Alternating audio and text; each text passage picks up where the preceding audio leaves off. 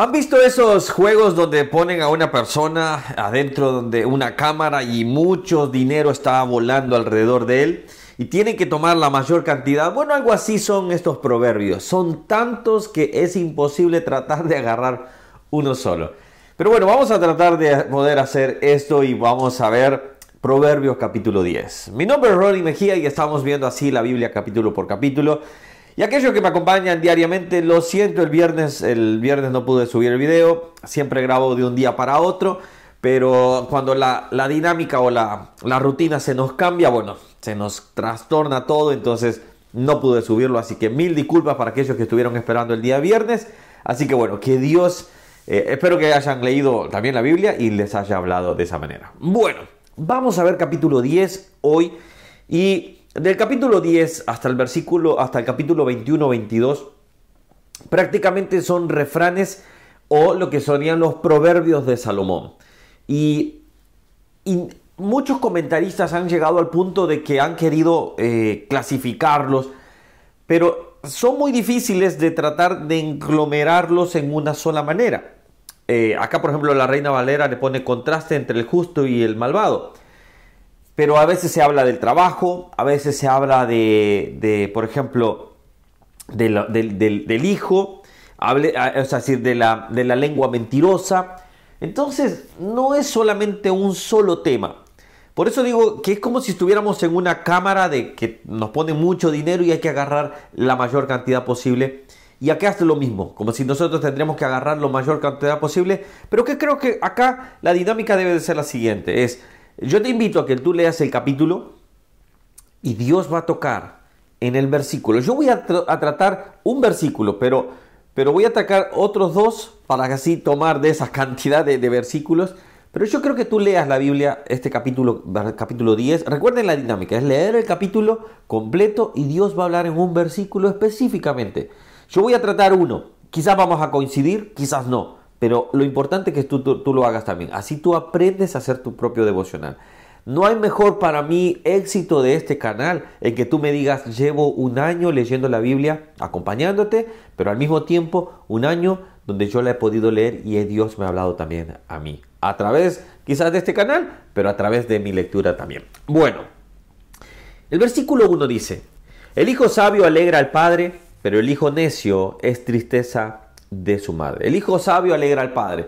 Bueno, acá, acá es como eh, los hijos, obviamente, al tener sabiduría, prudencia, eh, temor de Dios, alegrará al padre. ¿Por qué no dice la madre, sino después dice la madre? Sino que dice, pero el hijo es necio, es tristeza de su madre. Bueno, las mujeres siempre tienden a tenerlo más en su corazón, obviamente, más. No es que el padre sea desamoroso, no, pero es que eh, golpea, obviamente, por la manera en que está formada la mujer eh, golpea más fuerte en ese aspecto. Al hombre también, al hombre, al, padre duele en su corazón, eso es lógico, pero el punto es que en, referencia de la, de la, vamos a decir así, de la jerarquía, vamos a decir así, eh, siempre se busca como esa aprobación del padre, ¿verdad?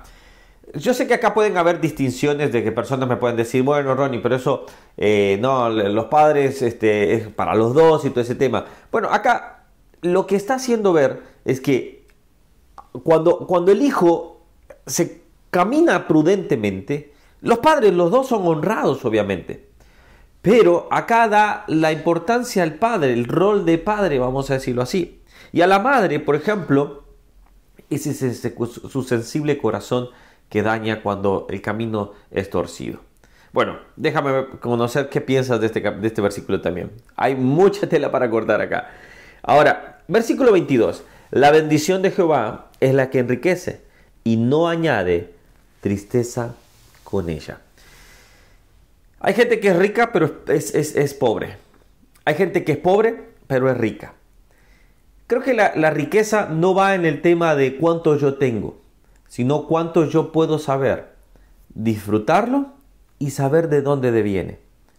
Hay gente que es pobre y es miserable también, porque en su pobreza no se da cuenta que todo es dado por Dios y se lo atribuye a él mismo.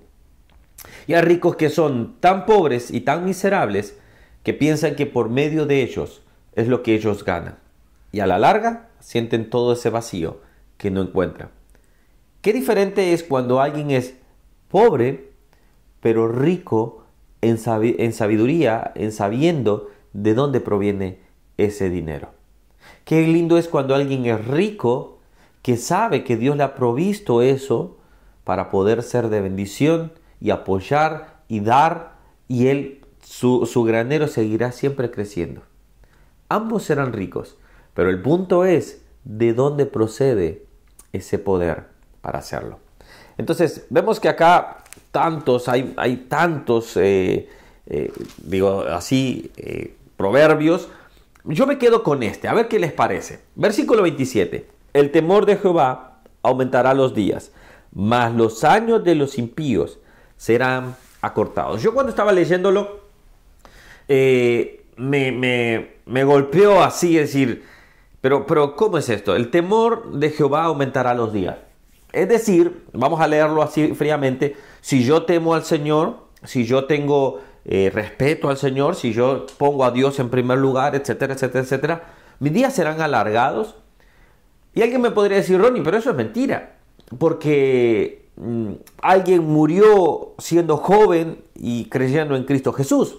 Recién conocí personas que a un lindo muchacho, hermoso muchacho, y murió de 18 años. Y era un hijo de pastores, era hermoso niño.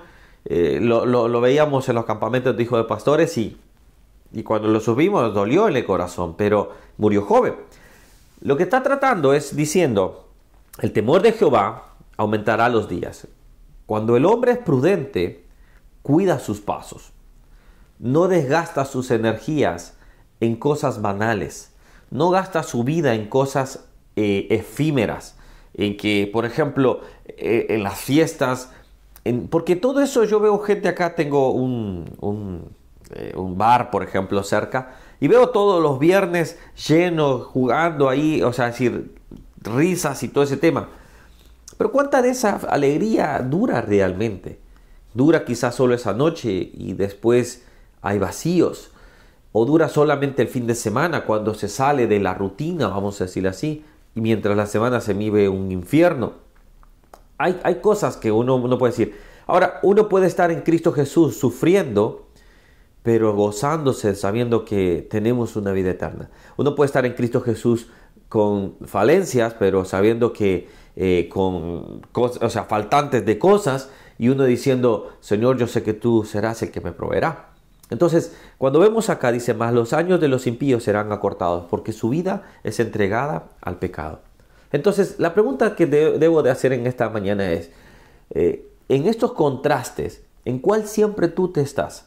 Porque tenemos que tomar un bando. Eh, la, palabra del Señor dice, ojalá hubiese sido frío o caliente, eh, porque tibio yo te voy a vomitar. O somos de Dios o somos no de Dios. O estamos en el bando de Dios o no lo estamos en el bando de Dios. Estos contrastes nos tienen que hacer ponernos en un punto no neutral, sino un punto directamente. Si estás en el de Dios, gloria a Dios, sigue ahí. Si no estás en el de Dios, tienes que volver, tienes que volverte para acá. Pero eso tienes que hacerlo. Entonces, la pregunta es, ¿en qué contraste estás tú? ¿En ser el hombre sabio o el hombre imprudente? Respóndelo tú. Vamos ahora. Señor, Gracias por estos hermosos versículos. Hay mucha tela para cortar, Señor, para poder hablarlo en unos minutos. Pero, Señor, que cada versículo, Señor, pueda hablar a mis hermanos, pueda hablarle a cada uno y hacerle ver en qué contraste está, en qué camino se está encontrando. Señor, vimos que Salomón empezó bien, pero no terminó bien, Señor. Vimos que Salomón llegó a tener sabiduría, pero esa gran sabiduría, Señor, simplemente después se fundó en sí mismo y Señor se alejó de ti. Señor, que nosotros podamos tomar el camino correcto, mantenernos y llegar a la meta. Señor, para que un día escuchemos esas lindas palabras. Bien hecho, buen siervo y fiel. Yo quiero ser fiel, Señor. Fiel a ti y fiel a tu palabra. En el nombre de Jesús. Amén y amén. Bueno, hermanos, que Dios les bendiga, querida familia, hermanos, como les decimos, cómo hacemos esta comunidad.